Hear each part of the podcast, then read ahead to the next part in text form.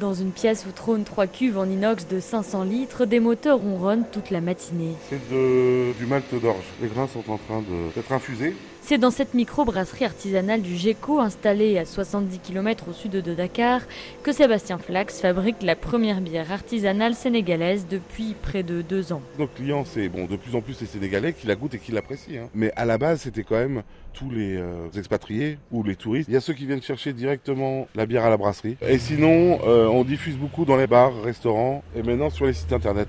Avec une production de 8 à 10 000 bouteilles par mois, la brasserie du GECO propose une bière locale et originale, produite avec des matières premières importées, mais à un prix accessible. Et le marché est prometteur selon Sébastien Flax. Il y a d'investissement qui est prévu, il faut le temps. En plus, euh, bon, on a eu une période, là, le Covid, qui a un petit peu compliqué tout quand même. Euh.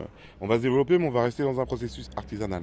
Par contre, derrière, euh, embouteilleuse et euh, fermentation qui seront euh, au niveau industriel. Là, on est bloqué, là. laver les bouteilles à la main et les stériliser une par une comme on fait, c'est c'est pas possible. On peut pas dépasser les 15 000 bouteilles. Ce sera à saturation. La maison Calao commercialise depuis le 1er décembre trois bières faites à partir de gingembre, de riz et de mil sénégalais, ainsi que de houblon sud-africain.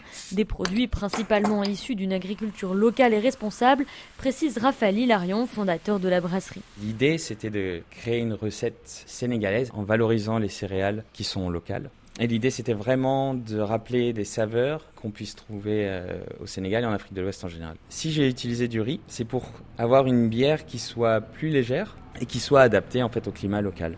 Victor Gondry a lancé la marque de bière Bono en janvier dernier. Il a préféré commencer par importer une bière artisanale belge uniquement vendue au Sénégal.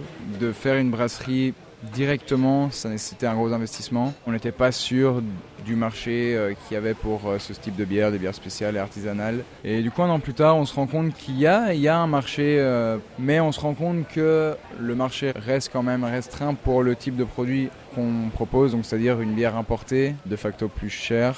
Sur le long terme, l'idée de tester la Bono dans d'autres pays de la sous-région avant d'ouvrir une brasserie artisanale au Sénégal ou ailleurs.